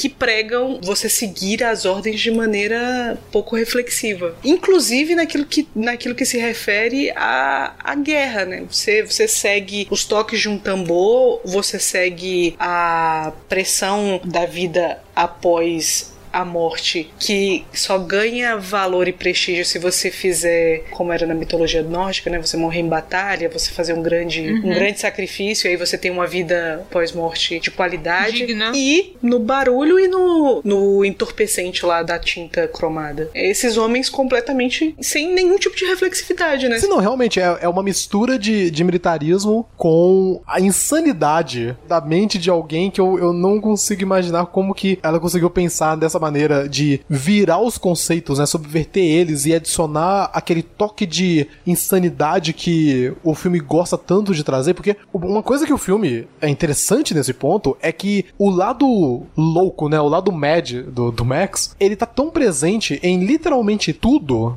Não, não existe nenhum momento onde que isso não está, tipo, na cena. Seja o cara com uma guitarra que solta fogo, seja o cara que come pessoas e tem piercing no mamilo que faz uma corrente, sabe? tipo, ou seja o outro cara que tira o, a bala do dente pra poder atirar nos outros. São coisas que, num ponto de vista de alguém, né, que, que tá assistindo o filme, te deixa entretido do início ao fim. Você quer saber qual é a próxima loucura que, que vai tirar ali pra poder fazer, ou a próxima cena de ação que, que vai me deixar de boca aberta, sabe? De, de tão tecnicamente perfeito ela vai ser feita.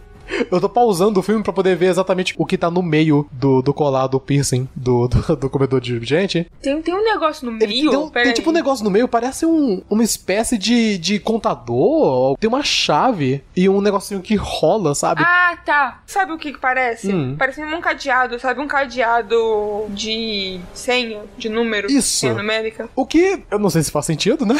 tipo, ele é um cara que, que é um grande contador, né? Pelo visto. Ele é o cara que cuida das, das Sim. finanças, né? É, é. Vai ver É. que é a versão pós-apocalíptica daquele colar de cadeado da Tiffany, sabe? Ah, pode crer, pode crer, pode crer, pô, pode O crer. que eu acho legal é que ele fica acariciando o mamilo.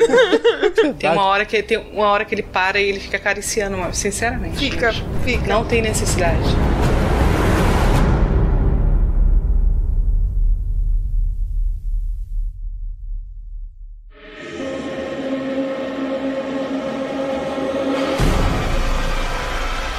Aí, beleza. Aí o, o filme continua, a gente tem o, o restante né, da cena que a gente já mencionou no, no podcast sobre o cara da Vila das Armas chegar e o Max basicamente fazer todo o estrago sem que a gente perceba. O que eu acho uma escolha excelente que quebra toda a expectativa que a gente tem do filme de, de ser uma cena que era pra poder acontecer, né? Pra gente poder ver mesmo ela acontecendo, mas o fato de a gente não ver nada e que só de ter a ideia de que o Max é esse ser acima, quase um ser divino, onde que só chega, faz o seu trabalho e vai embora, eu acho que deixa o personagem dele muito mais interessante e com espaço pra poder abordar de outras maneiras em futuros filmes, talvez. Mas no decorrer né, de- de- dessa cena e, e tem todo aquele perrengue onde que eles estão tentando né, sair da terra, né, que tá atolada e tal. Sim. E aí a gente tem o que talvez seja um dos frames que eu acho mais interessante, que é quando eles estão passando e a cena tá no fundo e aí a câmera tá parada, a gente vê uma árvore morta com vários corvos e pessoas com pedaços de pau como se fosse aqueles perna de pau. E eles estão andando. É, é algo tão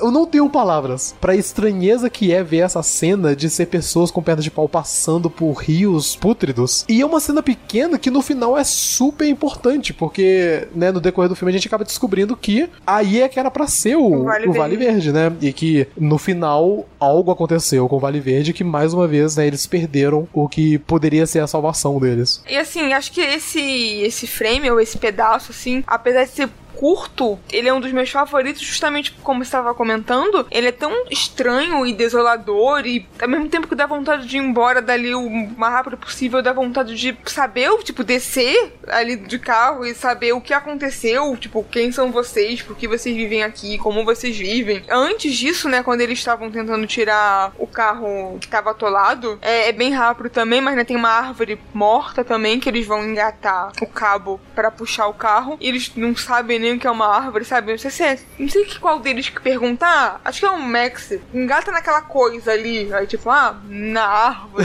Sim. É um bagulho que já é tão antigo e que eles não fazem nem ideia do, do que seja. É, é, realmente mostra o, o Max quase que descobrindo as coisas. E, e- e mostra muito disso, né? É toda a, a interação de- desses personagens e tal. E um pouco mais pra frente, eu acho que também tem um outro diálogo super interessante, que é quando o Max e a, e a Furiosa eles estão conversando, e ele, né, o Max vai tentando descobrir um pouco mais sobre as meninas e tudo mais, e é que as meninas elas procuram por esperança, enquanto a Furiosa ela procura pela redenção. Eu realmente não lembrava, mas nessa parte foi um daqueles momentos que eu completei a frase da Furiosa, eu tava assistindo. Ela, ah, nós procuramos por esperança. Ah, e você? Aí, redenção. Aí a Furiosa, redenção. Eu, caraca. Isso mostra muito do poder do pouco do diálogo que tem. Sim. O filme ele é muito enxuto na questão do diálogo, então cada frase tem que valer. É, É. a mesma coisa do Who Killed the World, né? Tipo, quem matou o mundo, ou se não, uma outra cena que ocorre um pouco antes, da parte onde que o Max ele, né, dá o tiro de raspão na perna da, da Splendida, as meninas perguntam pra Splendida, né? Tipo, você tá bem e tal? E aí a Furiosa só fala, aqui fora tudo machuca, né? Tudo dói. ah, sim, tudo é, tudo dói. é. E tem uma outra frase também que eu gosto bastante, que eu até salvei ela quando eu tava assistindo pela segunda vez. Pouco mais pra frente também. Eu acho que, se não me engano, acho que o Max, quando ele, ele acaba sendo oferecido a ideia, né, de dele poder ir junto com elas, né, com a ideia de seguir por vários dias com a gasolina que eles têm, né, quando eles descobrem que o Vale Verde não é o Vale Verde e tudo mais. E aí ele fala uma coisa sobre, você não pode consertar o que está quebrado, senão você vai é, ficar insano. E isso me lembrou muito toda a cena do Far Cry 3, do Vaz, Caraca. e todo o conceito de loucura sobre a ideia, né, tipo, de repetir a mesma coisa várias e várias vezes e achar que o resultado vai ser o mesmo. E pra mim, essas duas coisas estão relativamente conectadas porque é como se fosse uma maneira diferente do Max falar quase que o mesmo conceito de, de estar louco, né, de repetir o mesmo ato sabendo que tá quebrado e tendo aquela esperança que na real não, não vai dar em nada, né? É, Dessa vez vai ser diferente. E no final é interessante, porque no final isso acaba sendo quebrado, porque eles voltam. Eles falam: não, peraí, vamos lá fazer esse negócio mesmo? Tipo, vamos fingir que isso vai dar certo mesmo? E deduza-se que, né, deu certo. O Max, ele oferece essa ideia, né, esse plano de, de voltar pra cidadela e basicamente, né, reconstituir essa sociedade. E aí o filme ele vai de perseguição de ponto A pro ponto B pra basicamente uma corrida. Porque enquanto ele tá voltando, o Immortan Joe e toda a galera tá lá, tipo, parada, esperando, porque eles não têm mais pra onde ir. Que aí acontece o que seria a última cena de perseguição, né? Que talvez seja a mais explosiva, figurativamente e literalmente. E eles basicamente colocam tudo que eles queriam colocar desde o começo do filme em ação, né? São os caras do Cirque du Soleil balançando, tentando pegar a galera, tudo explodindo e carros de todos os lados. O próprio carro do Max tá nesse momento. Tem até um vídeo falando sobre o carro e eles explicam todo o processo que eles fizeram o carro do Max e o fato de ser um outro cara dirigindo o carro dele e o fato do Max ter que destruir o próprio carro dele. Aí no decorrer disso tudo, a gente tem a morte de muita gente, na verdade, né? A velhinha acaba morrendo no A processo. vovó, vovó, chama de A, vovó. a, a vovó, a vovó morre, o Nux morre. As outras mulheres também que estavam lá, elas acabam é, sendo eliminadas em, em vários momentos, né? Acaba sobrando talvez umas três ou quatro, eu acho.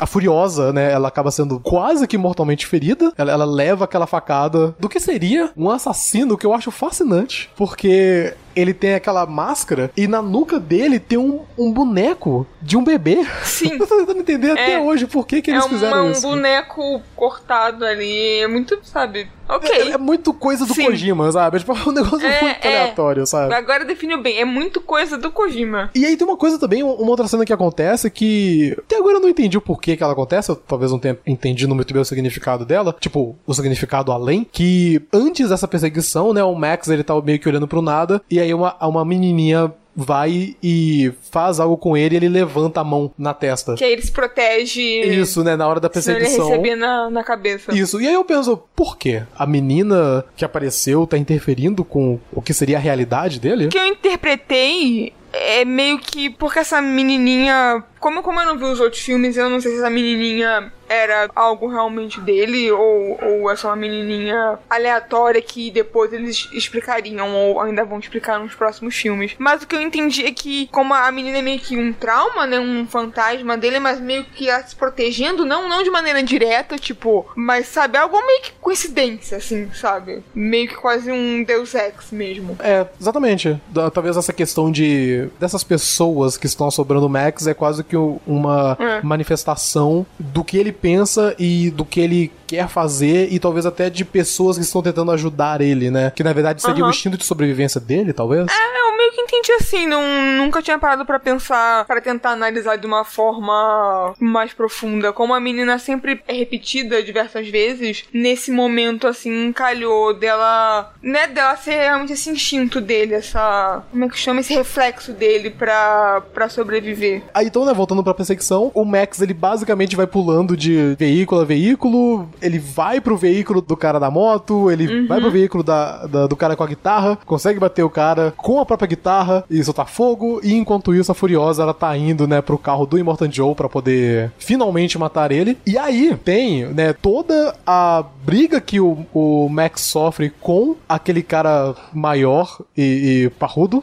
o Rictus. E aí tem, né, a, a cena que talvez seja a, a cena mais catártica do filme inteiro, que é a Furiosa pegando aquele gancho e enfiando entre o tubo de ventilação do Morton Joe e ela falando, né, tipo, você lembra de mim, enquanto ela prende a corrente na roda do carro e o negócio solta arrancando basicamente um terço da cara do Immortan Joe, Sim. junto com o braço de metal dela, né, o braço mecânico, e ele finalmente morre. E é ótimo porque primeiro foi a Furiosa que matou ele. Sim, o que é muito importante, né? Não foi, né? Exato, não foi o Max, ou, né? Porque você esperaria que fosse o Max, né? Tipo, ah, ele é o herói, o Immortal Joe é o vilão, e blá. E outra, como a gente tava falando, apesar da cena ter muito impacto, ela é quase besta, assim, sabe? Tipo, ela não é uma morte também clichê que você espera de um filme de ação, sabe? Que você vê bem o vilão morrendo, ou, ou sabe? Não, é tipo, é um negócio rápido, assim. Ela prende a corrente na, na máscara dele, que prende na, na roda, é arrancada e acabou. E mal aparece mais, é num piscar de olhos, não tem nada. Apesar de impactante, é um impacto muito rápido, é tipo um soco na sua cara e tudo continua, sabe? Não tem um foco gigantesco nele morrendo. Parece até meio banal, né? É, exato, como a gente tava comentando, toda morte no, nesse filme parece meio banal ou acidental, ou sabe, Sim. sem muita grandiosidade. Não tem muito gore. Tipo assim, tem porque é a cara de uma pessoa sendo desfigurada, né? Então mostra um pouco assim. Mas eu acho que o lado satisfatório, né? O lado que você fica, é isso, caralho, e tal, você fica animado, é justamente pelo momento final e, e pelo que a Furiosa tava querendo fazer desde o começo. Sim. E a maneira que ela responde, sabe? É o- o- quando ela fala Remember Me com toda a vontade que ela quer falar do tipo, finalmente te peguei, sabe? É tão pesado que eu, eu lembro quando eu assisti pela primeira vez, é, é, é a cena que eu mais lembro, assim, porque eu vibrei, sabe? Eu fiquei tipo, é isso! então, é insano e é muito legal que uma das esposas, né, que é a Zoe Kravitz, né, ela até cospe na cara dele quando ela vê a cara Sim, é, e é isso que eu comentei também. Acho legal que ela assume a direção e, e, né, É. como, como o filme tá sempre mostrando que, apesar dessa, dessa posição mais vulnerável que, que as esposas têm, elas têm uma participação ativa, seja da forma que for, sabe? E acho muito maneiro mesmo que ela assume a direção e dá uma cusparada nele e, sabe, tá ali, não só sendo também essa coisa a ser salva, também tão comum nesse tipo de filme. Sim. Aí o, o, o filme ele vai se finalizando, né? Essa perseguição vai acabando com as meninas indo pro carro do Immortan Joe, né? E todo mundo vai até lá enquanto o próprio Nux tá ali tendo que lidar com o, o Richter. Literalmente arrancando a parte de cima do motor enquanto tudo pega fogo. E aí nessa cena, né, tem todo um momento bem tocante, né? Dele falando, é, me testemunhem, e ele levanta o dedo. No sentido de ele pedindo pra ser testemunhado não é pro Immortan Joe ou para os portões de Valhalla, mas sim pras meninas e, né, e pras pessoas que ele acabou, né, tendo essa, essa conexão. Por mais que eu não concorde muito com a conexão que ele tem com a menina ruiva. Ah, não, é, a parte do romance a gente, a gente ignora, mas, né, ele Mas é desenvolveu a ali um...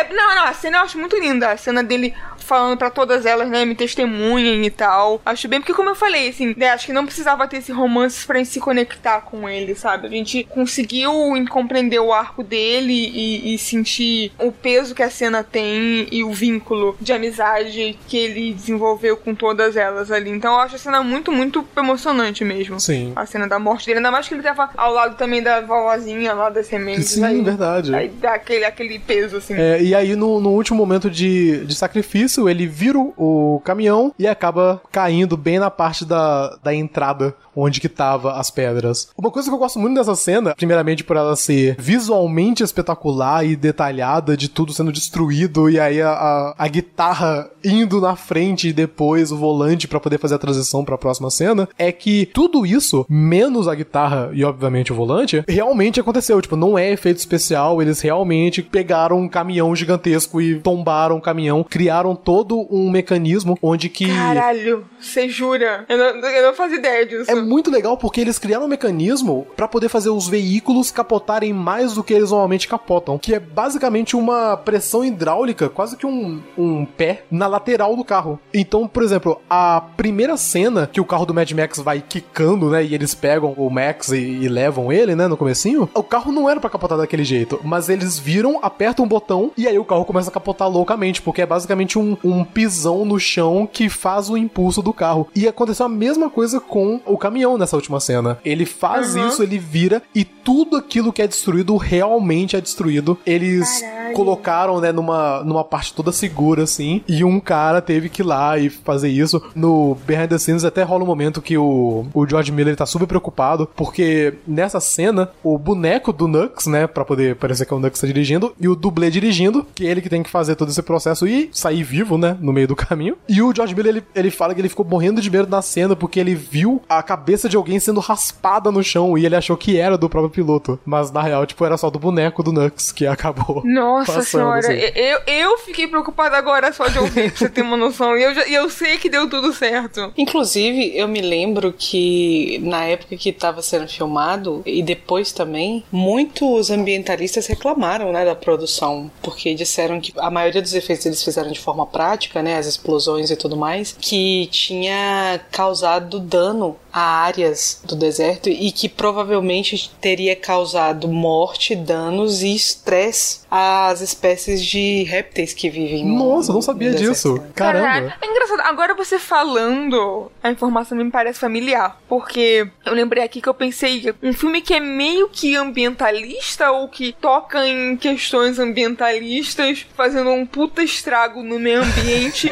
e não só no meio ambiente, na terra dos outros, sabe? Tipo, ah, bora lá filmar um filme maneiro num país qualquer. É que nem não seria lá, né? Era pra ter sido filmado na Austrália. Isso, exatamente. Eu não sei o que aconteceu. E aí eles tiveram que ir pra Namíbia. E aí, isso aí que você tá falando, né? Um, um filme que o, o futuro pós-apocalíptico causado por, né, desinteresse com o meio ambiente. Sim, é. É tipo, é tão contraditório, sabe? Que que aí realmente me faz parar pra pensar. Enfim, mas, mas, agora que você falou, realmente isso me é minha familiar, assim, que bizarro. Bem, é que, é que a cena teve que ficar bonita, né? Então a gente teve é, que sacrificar não. alguma mas coisa. Mas CG tá aí pra isso. CG, computador, tudo computador, Rogerinho, tá aí pra isso. Você tem que botar, tem que usar o computador. Comprou uns computador caro pra produção, tem que usar. Não precisa destruir o meu meio. Você tem que ver que o George Miller, ele só usa o computador pra poder fazer personagens que são animais falarem, como o Pig, o Baby, o Happy Feet. Caraca, sempre que eu paro pra pensar que o George Miller fez esses dois filmes, eu fico absurdada, eu fico. Não tem como, não pode ser. É, é, muito bom ver, né, a filmografia do George Miller, porque é meio que 79, Mad Max, aí anos 80, Mad Max 2 e 3, aí uns filmes meio aleatórios, um documentário, um curta, e aí do nada Baby, aí Baby 2, aí Happy Feet 1, Happy Feet 2, e tá lá, tipo, roteirista e diretor, e você fica, pera, ele escreveu esse filme também? Não, e o negócio fica, não, peraí, a pessoa, a pessoa que fez essa entrada na Wikipedia tava de sacanagem, a pessoa que fez, ela tava querendo denunciar pra Wikipedia, porque não é possível, não é possível, mas enfim, aí tem a cena do, do Nux se sacrificando, né, e que é importantíssimo porque se não fosse o Nux ali naquela hora, quem, quem faria aquilo? A perseguição ia continuar até sabe Deus quando, até chegar na vila. Não, exatamente, né? É, é, o que faz a eles vencerem, né? O Max e a, uhum. e a, uhum. Furiosa, que agora eles podem voltar para lá sem se preocupar com nada. Aí o filme chega nos seus finalmente, com a cena que a gente já mencionou, né? Do Max doando o seu sangue pra, pra Furiosa continuar viva, o que a gente acaba, né, ajudando bastante pelo fato dele ser doador universal. E a gente chega no finalzinho, onde que eles voltam pra cidadela, mostrando o Immortan Joe morto, quase que, né, incitando todo o povo a se levantar e colocar a Furiosa como a, a, verdadeira campeã e possivelmente né, a nova líder desse uhum. novo sistema matriarcal que, que deve ter com ela, as esposas, as velhinhas que sobreviveram e as sementes, né? Eu acho que eu gosto muito dessa cena, não só porque tipo elas estão sendo levadas pro topo e tal, aquela coisa devagar assim, elas observando tudo e o ar triunfante e né, essa coisa do, do Max sumir na multidão como um qualquer, sabe? Apesar de ter sido tão importante de ter sido um, uma peça, né? Uma das muitas peças de importância para elas chegarem até ali. Sim, e aí termina com o Max magicamente sumindo da cena. Eu adoro como que ele tava ali em cima e depois ele tá lá embaixo. Eu amo esse clichê de tipo, sumindo na multidão. Pff ninguém mais sabe meu paradeiro.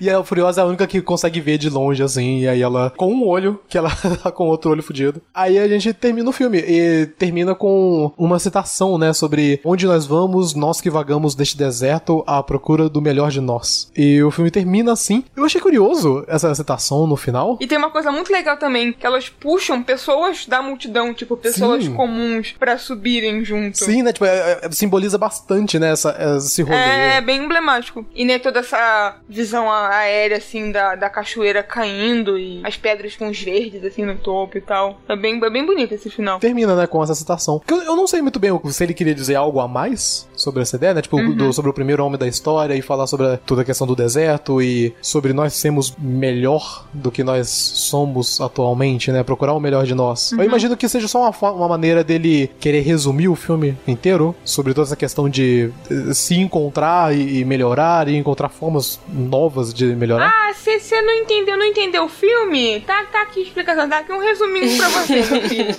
e assim a gente termina esse filme. O que vocês acharam? Eu quero saber isso. Ah, assim, eu continuei gostando muito do filme, amando muito o filme, assim, um dos meus favoritos, eu diria, dos últimos anos. Eu também não esperava ter uma reação diferente, porque, primeiro que o filme não é tão antigo assim, ele é razoavelmente recente, e eu também sei que eu não mudei tanto, ou, ou o que eu pensava na época que eu poderia criticar do filme, mas não ao ponto de me fazer apontar coisas que eu acho problemáticas no filme. Eu ainda acho, eu ainda tenho a mesma mesma concepção dele que eu tinha quando eu assisti da primeira vez. E você, Pan? Ainda é um filme que eu gosto muito. Eu gosto muito dessa questão de gênero que fica uhum. sublinhando o filme o tempo todo. Minha única reclamação é com relação a essa questão do arco dramático, principalmente naquilo que se refere ao próprio Max. Eu sinceramente acho que ele é um personagem que chega a ser dispensável no filme. Assim, acho que se ele não tivesse ali, o filme ainda poderia ser Sim. conduzido da mesma forma. Pelo aquilo que eu falei, eu acho que peca em não fornecer a ele um passado passado mais significativo e mais robusto do que simplesmente os flashbacks. Essa escolha que ele tem de só sugerir o passado a partir dos flashbacks e da pequena narração em off no começo do filme e por algumas coisas que ficam claras no diálogo, principalmente naquela parte onde eles se separam brevemente, né? Ele fala sobre a esperança sobre é, o fato de que ele gosta de viajar sozinho. Ele gosta uhum. de viajar sozinho por causa do trauma que ele carrega. Eu acho que o fato de que o, o roteiro do filme não escolhe apresentar isso de forma clara para quem não conhece os filmes anteriores, ou o fato de que ele escolhe não fazer o filme com o Mel Gibson, eu acho que quebra um pouco. Porque se ele resolve fazer o, o filme com o Mel Gibson, fica claro que não é um reboot, então você precisa conhecer a trilogia anterior. Uhum. Quando ele escolhe fazer com o Tom Hardy, ele diz é um reboot, e aí você pode começar daqui se você quiser. Mas você não pode, porque o arco dramático, o tênue arco dramático que o Max tem no filme depende do conhecimento de, do que aconteceu com ele. E isso só é sugerido e é sugerido de maneira muito pueril, muito quase etérea no filme. E eu acho que nesse ponto peca muito, né? Para mim é uma coisa que, que faz falta. Eu acho que só não faz tanta falta porque a personagem da Charlize Theron domina o filme inteiro e graças a Deus que domina. É, é isso que eu ia até perguntar. Tipo, se tivesse mais desse background do Max e, e falando um pouco mais sobre o passado dele e tal, você acha que a Furiosa, ela perderia um pouco do protagonismo dela? Eu acho que não, mas eu acho que ele seria mais. O Mac seria mais um personagem, porque nesse momento eu não acho que ele seja. Eu acho que ele é um dispositivo narrativo. Ele funciona como uma maneira da, da ação continuar de uma determinada forma. Porque história mesmo, propriamente, não tem. Qual, afinal de contas, qual é o, a história do Max nesse, nesse filme? Ele sai do nada pro nada. Sim, ele basicamente deu uma passeada é, por alguns dias. O que parece é que a gente tá acompanhando um protagonista de RPG, a gente tá acompanhando o que acontece numa das side quests dele. Sim, realmente. E a, a, gente só tá acompanhando a perspectiva das pessoas envolvidas na side quest. Pelo que eu vejo, o foco é realmente tão grande nela que realmente parece que eles esqueceram do Max. E acaba trazendo um pouco desse problema, por assim dizer, né? Uhum. Eles querem dar um backstory para ele, querem colocar algumas razões do porquê ele age do jeito que ele age, do porquê que ele é tão calado e tal, mas eles nunca se aprofundam de verdade, assim. Mas, tirando isso, né, é, como eu falei no começo, é um dos meus filmes favoritos. Talvez seja o meu filme de ação favorito, junto com Missão Impossível Fallout, que a Pan também mencionou, porque aquele filme é excelente. No caso do Mad Max, tem muito do que foi abordado aqui nesse podcast que me faz eu gostar tanto desse filme, além das razões técnicas e da insanidade geral que a gente acaba tendo a experiência ali na primeira vez. E como é tudo tão insano e, e acaba me fazendo lembrar muito do tweet que, que eu mencionei do, do Jordan é, Vogt Roberts falando sobre que você assiste e você fica pensando como que essa coisa aconteceu, como que ela foi feita, porque tudo que tá acontecendo é impossível de descrever, né? E é isso, esse é o, é o episódio, apresentado por mim, porque foi a minha vez. E isso quer dizer que o próximo episódio será apresentado pela Pan. Ai, meu Deus. Se prepara, porque a última vez que ela apresentou foi um ótimo episódio. Foi. Ou seja, Foi mesmo. o nível agora só tem que aumentar, Pan. Então, sem pressão, Não, não tô me sentindo nem um pouco pressionada agora. pô, vai estar tudo bem. Tá tudo ótimo. Eu acho que o próximo episódio não vai existir, de tanta. De, de- do tanto que bateu forte. Essa é a única opção que não, não tem. Não tem essa opção. Tá bom, eu vou tentar. Tudo que a Pan faz é muito bom, tudo que a Carice faz também é muito bom, então. Não, imagina, Henrique. Vai- Henrique. Henrique, para com Olha só Henrique. quem Que eu não fala. posso, não posso nem elogiar mais Foi as, as ótimo esse minhas episódio. co-apresentadoras. O povo vai escrever lá embaixo que foi ótimo esse episódio e o episódio do Kendrick. É verdade, faz tempo do episódio do Kendrick. Tá vendo? Ah, mesmo, viu? Mas foi excelente. Assim, todos os episódios até agora foram excelentes, ok? Excelente. A gente não falha, a gente não erra. Nós somos perfeitos. Missão dada é missão cumpridíssima. Só que assim, a Pan, ela ainda tá decidindo o que ela vai escolher. Sim. Então você meio que só vai saber, você que tá ouvindo aí. Daqui a pouquinho. É, daqui a pouco. O Zabuzeta vai meter isso em algum lugar e vai ser uma delícia. Oi, gente, aqui é a Pan. Antes de mais nada, desculpa pela minha voz. Ser professora não é fácil e eu acabei ficando rouca já no comecinho do ano. Então, eu tô aqui para contar para vocês qual será o nosso próximo tópico. Há poucos meses atrás foi lançado nos cinemas o filme Vidro do Shyamalan e eu queria voltar ao começo dessa trilogia, onde esse projeto começou, lá em Corpo Fechado, um filme dos anos 2000. Então a vontade é conseguir discutir como foi que o Shyamalan criou esse universo, como foi que ele terminou, comparar um pouquinho com as decisões dele durante os outros filmes da trilogia e quem sabe de alguma forma revitalizar aí a filmografia desse diretor que desde Sexto Sentido anda decepcionando muita gente que espera grandes coisas dele. Então até lá, gente. Um beijo, até mais. Tchau, pessoal! Tchau, gente. Até a pessoal. próxima.